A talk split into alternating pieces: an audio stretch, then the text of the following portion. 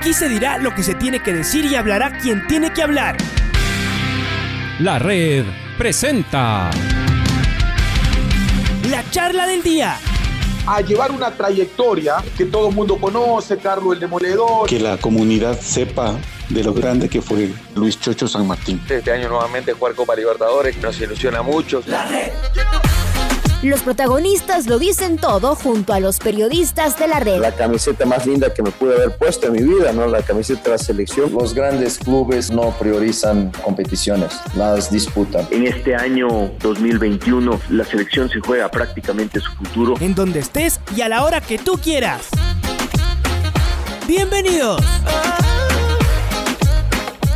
Tenemos en línea directa al señor Gabriel eh, Weiner, él es el secretario técnico de la Federación Ecuatoriana de Fútbol, que seguramente debe estar como nosotros, ¿no? Muy contentos de que otra vez la selección salte a la cancha. En el caso de, Gabriel y toda la gente dentro de la Federación Ecuatoriana, eh, trabajan sin ser visibles y seguramente lo que esperan es que lleguen días como estos, de fútbol, de partidos donde de alguna manera se ve plasmado también eh, gran parte de ese, de ese trabajo que viene haciendo. Eh, por adentro, ¿no? La Federación Ecuatoriana de Fútbol. Así que, Gabriel, bienvenido a la, a la red. A ver, cuéntenos de, de esta semana absolutamente extraña no hubo el otro partido la semana anterior y en cambio por primera vez pudo trabajar largo la selección, una semana larguita. Es cierto que no están todos los, los muchachos, pero trabajar así con los seleccionados no suele ser común. Normalmente un par de días, viaje, juego, recuperación, un día más, juego, hasta luego. Hoy por lo menos estuvieron un poquito más. ¿Cómo le va, Gabriel? Bienvenido a la red. Le saluda Alfonso Lazo. Alfonso, ¿cómo le va? Buenos días para usted, para su equipo de trabajo, para toda su audiencia. Un placer eh, saludarlos, escucharlos y, bueno, compartir unos momentos eh, en función a, la actividad de la selección por estos días. Eh, por suerte, como bien dice, pudimos juntarnos, pudimos trabajar. para, Gustavo poder estar con, sus futbolistas es lo más importante. En una selección no abundan los tiempos. Entonces, haber logrado prácticamente estos 10 días con 13 entrenamientos, más este partido eh, amistoso internacional con Bolivia, eh, es para nosotros de, mucha importancia. Cuando digo nosotros, hablo del cuerpo técnico, hablo de los futbolistas, hablo de, la dirigencia de la federación, todo el mundo involucrado con la TRI, todos entrenando a la TRI y con suerte haber eh, tenido todos estos días eh, estas prácticas y, de, cara, de cara a lo que viene, ¿no? Porque haber cortado en noviembre el último partido de eliminatoria hasta, hasta junio, que sería el próximo, si, si pudiera llegar a ser confirmado, era una brecha muy larga, muy extensa, si bien estamos en contacto permanente con los jugadores, no es lo mismo que, que, tenerlos aquí en casa de selección. Así que contentos por, por estar terminando hoy en este amistoso frente a Bolivia, este, esta especie de microciclo largo, extenso, de casi 10 días, eh, y, que el cuerpo técnico lo ha tomado prácticamente como si fuera una, una pretemporada en un equipo, ¿no? Son, em, son días extraños estos, ¿no? Estos del encierro y, todo lo que uno podía planificar lo ha tenido que cambiar. Por supuesto, ya no de último momento, aunque sí la suspensión de la, de la fecha. Y los muchachos, ¿cómo llegan? Porque de todas maneras está el tema de subirse a los aviones, el tema de cuidarse con los contagios. Pero ¿cómo llegan quienes vienen de afuera? Y también los de acá, de ser parte de la selección ecuatoriana. ¿Cómo los ve, Gabriel, usted? Bueno, vienen con mucha alegría, mucha predisposición, un compromiso muy grande para con la selección, eh, no solo de aquellos que han venido. Eh, saben bien que la FIFA ha permitido que en aquellos eh, países donde la cuarentena es estricta, donde más problemas hay con la pandemia, los clubes tengan el derecho a, negar los futbolistas. e incluso entonces hubieron, hubieron jugadores que no pudieron venir pero que no han dejado de llamar permanentemente para mostrar eh, su interés por haber estado acá y, no, no, siendo permitido por sus clubes. Eh, mostraban su preocupación, pero bueno, le hemos transmitido tranquilidad, sabemos su, su compromiso, su predisposición con la selección. Eh, así que muy bien por ellos, tanto como por todos los que sí hemos podido reunir, que han venido del exterior que son 10 futbolistas, eh, que para esta época no es poco, como así también todos los del medio local que acudieron inmediatamente a nuestro llamado. Así que insisto, contento por, la, por el compromiso, por la predisposición, hay mucha alegría en el seno de la selección, aquí eh, entrenando, compartiendo concentración, momentos, eh, charlas de video y, preparando este partido de, la tarde de hoy, pero sobre todo lo que va a venir, ¿no? A partir, a partir del mes de junio. No han sido muchas, más bien fueron pocas las selecciones que pudieron tener alguna actividad en esta fecha FIFA. Eh, solo tres de diez de Conmebol han tenido entrenamientos o algún partido. Entonces, eh, los jugadores son conscientes de eso y trabajaron con mucha seriedad, pero con mucha alegría y compromiso también. Y dentro de las preocupaciones, que son muchas precisamente por el tema de la pandemia, para poder entrenar eh, al equipo, la incertidumbre de cuándo se van a colocar estas, estas fechas. Una de, las, de estas preocupaciones es eh, lo que, bueno, pasa siempre, ha pasado siempre acá, con algunos futbolistas que están en el extranjero y que no y que no vienen actuando, que les falta que les falta minutos. No es difícil imaginar que para ellos una convocatoria debe ser realmente importante, ¿no? Ojalá para jugar, pero sobre todo para, para entrenar. Eh, ¿Qué trabajo se puede hacer con ellos? El saber que no están jugando, que hacen mucho banco, ojalá algunos jueguen por lo menos en, en reserva, Gabriel. ¿Cómo llegan ellos? Claro, e, e, el, tema de los futbolistas que tienen menos actividad, bueno, eh, es un es un día a día de conversar con ellos, de saber qué hicieron en cada entrenamiento, de saber en todo caso cuál es su opinión, por qué no lo tiene en cuenta el entrenador, también hablar con los directores deportivos de parte nuestra eh, para conocer la actualidad de cada uno de ellos en el día a día y llevarles tranquilidad de que sepan que, el cuerpo técnico de la selección lo sigue permanentemente. Algunos tienen más minutos, algunos tienen menos, pero el cuerpo técnico está encima absolutamente de todos los futbolistas eh, analizando los muchos o pocos minutos que tengan y, a través de Secretaría Técnica eh, contactándonos con ellos permanentemente también para saber de cuál es su situación. De forma tal que cuando les toque llegar, eh, si son convocados por el entrenador, hayan, hayan manifestado todo su punto de vista de la actualidad que vive en su club y que nosotros recogemos eso y sabemos de qué se trata, cuál es su momento al cuando, cuando llegan aquí a casa de selección. Entonces, eh, a través del contacto semanal con ellos es como nos nutrimos de esa información, como podemos estar encima de ellos, llevarle una palabra de aliento eh, e instándolos a, a, que sepan que, que el cuerpo técnico de la selección lo sigue absolutamente a todos, actúen más o actúen menos. Estamos en diálogo con el señor Gabriel Weiner, es el secretario técnico de la Federación Ecuatoriana de Fútbol. Usted decía, Gabriel, de esto que los, los cuerpos técnicos quisieran también estar involucrados en la toma de, de decisiones del respecto de las fechas, en donde se pudieran amontonar estos partidos que se han quedado en el, camino. ¿Cuál sería la sugerencia de la Federación Ecuatoriana de Fútbol y de ustedes, que son quienes, quienes trabajan cerca del primer equipo, para colocar estas fechas que eran de marzo, los dos partidos más bien de marzo? Eh, si esto debería ser en junio mismo, antes de la Copa América, si ahí debería haber otra fecha, ¿alcanza antes de Copa América o dejarla para después, Gabriel? Bueno, entiendo que no hay muchas eh, opciones de fecha libre como para que quede hacia después. Estaba previsto jugar en marzo y jugar en junio, antes de la Copa América. En marzo no hemos podido jugar, así que ya nos está trayendo un dolor de cabeza eso. Así que de esta manera esperemos poder jugar en junio. Em, y, bueno, que sean solo dos partidos los que haya que correr para, en todo caso, el segundo semestre del año. Em, las especulaciones por el momento eh, que, hay en el seno de la Conmebol, de la dirigencia de las distintas eh, federaciones, es poder jugar como estaba previsto el 3 y el 8 de junio, previo a la Copa América, eh, un combo allí de, doble partido de eliminatorias.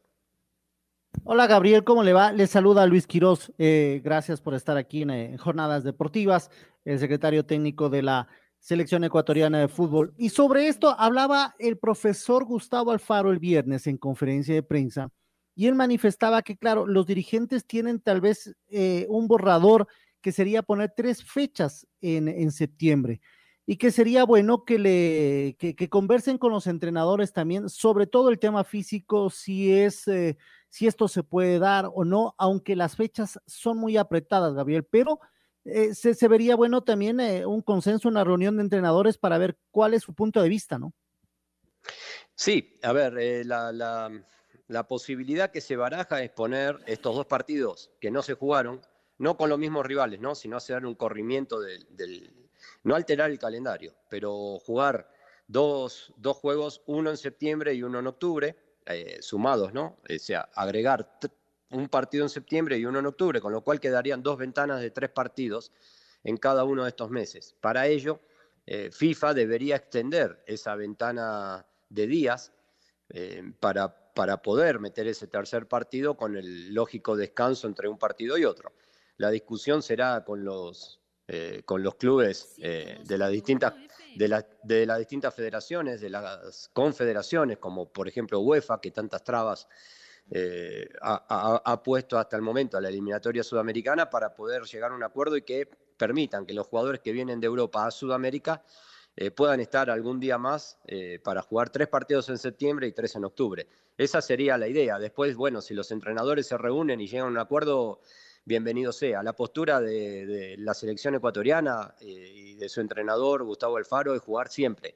Gustavo, recordemos, que ha llegado a pocos días de dar una lista para enfrentar a Argentina y a Uruguay en las primeras dos fechas eliminatorias y no tuvo ningún inconveniente en, llevar adelante su tarea y aún así, pese a la calidad de los rivales y tener que empezar, por ejemplo, con Argentina de visitante, quiso jugar. Y también merodeaba el tema y el fantasma de, de suspensión de partidos por, por lamentable, esta lamentable pandemia, por el COVID, y sin embargo siempre la postura de Ecuador fue jugar. Entonces no hay lugar a especulaciones. Ecuador quiere jugar. Quiso jugar en octubre, quiso jugar en noviembre, quiso jugar en marzo, aunque no se pudo, y va a querer jugar en junio y en cualquier momento contra cualquier rival es muy difícil negociar con los clubes europeos, llegar a un punto medio porque ellos son tajantes. Gabriel, eh, eh, se notó en esta fecha FIFA, ¿no? O sea, no, quisieron prestar, se cerraron ante eso, se, se, acogieron también a esa transitoria que decía que no era obligación prestar a sus jugadores, pero muy difícil llegar a un consenso con ellos.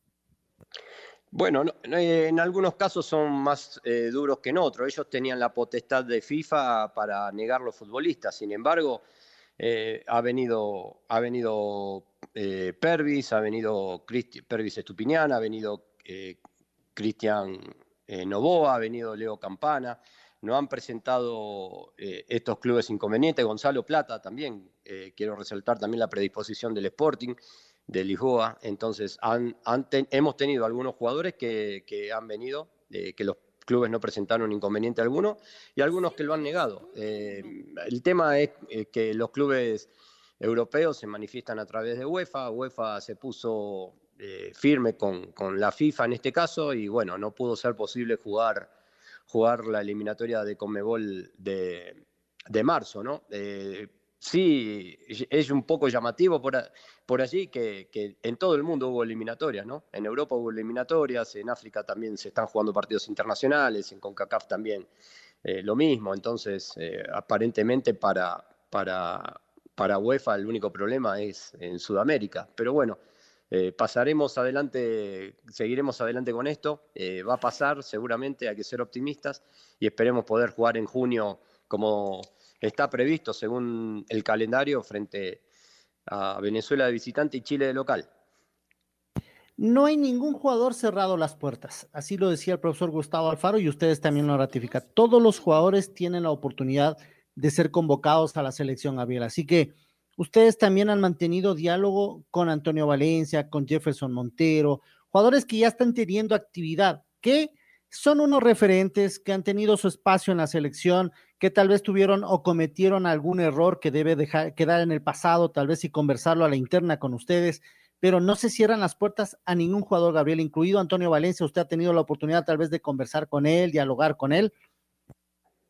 No, no, no he tenido la posibilidad de charlar con los jugadores que mencionas, eh, pero bueno, tampoco mientras no estén en el digamos, no han venido todavía a casa de selección, no fueron convocados, entonces eh, los diálogos generalmente los tenemos con todos los futbolistas que estamos siguiendo, ¿no? Que ya han sido convocados eh, y hablamos constantemente con ellos. A partir de que algún futbolista nuevo se sume a esta lista, si fuera en la próxima convocatoria, obviamente tendremos el diálogo natural y fluido que se da con cada uno. Y sí, ratifico las palabras del presidente, las palabras también de Gustavo Alfaro, no hay absolutamente eh, ningún jugador que alguien haya mencionado que no puede ser convocado. Todos, absolutamente todos los jugadores ecuatorianos que están eh, alrededor del mundo eh, y, en el, y, en la Liga Pro, en la Liga local, están en condiciones de ser convocados. Gabriel, ¿reconocieron el estadio? ¿Qué les pareció la, la, cancha? ¿Cómo está? Ha llovido mucho, ¿no? Todas las canchas deben estar pesadas, sin embargo, claro, algunas eh, tienen un tratamiento mucho más importante que otras. ¿Cómo está la cancha del, eh, del banco del estadio, Banco Guayaquil del Independiente? Que está, está, está buena la cancha, pese a todo lo que ha llovido. Eh, no solo el terreno, el campo de juego, que es lo más importante para los futbolistas, también hay las instalaciones, ¿no? Un camerino cómodo, importante.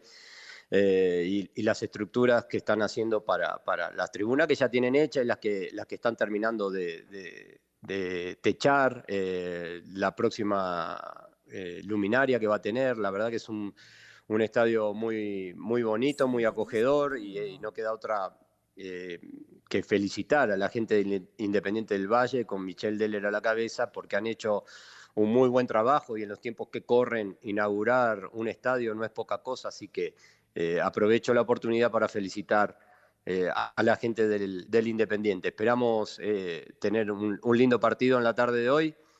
Con, en, un, lindo estadio, cómodo, y, allí estaremos eh, saliendo pasado el mediodía para prepararnos para este encuentro.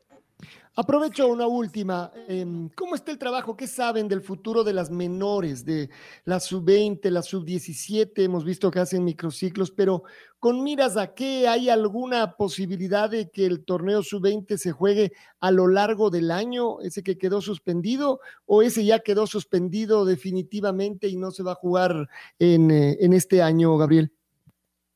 Bueno, lo que nos informa Conmebol, todavía no de manera oficial, eh, a ver, la, idea es poder desarrollar los sudamericanos, tanto de la 17 como de la 20, eh, serían en los meses de octubre y de noviembre. ¿sí? Octubre la 17, en noviembre la selección, el sudamericano sub-20.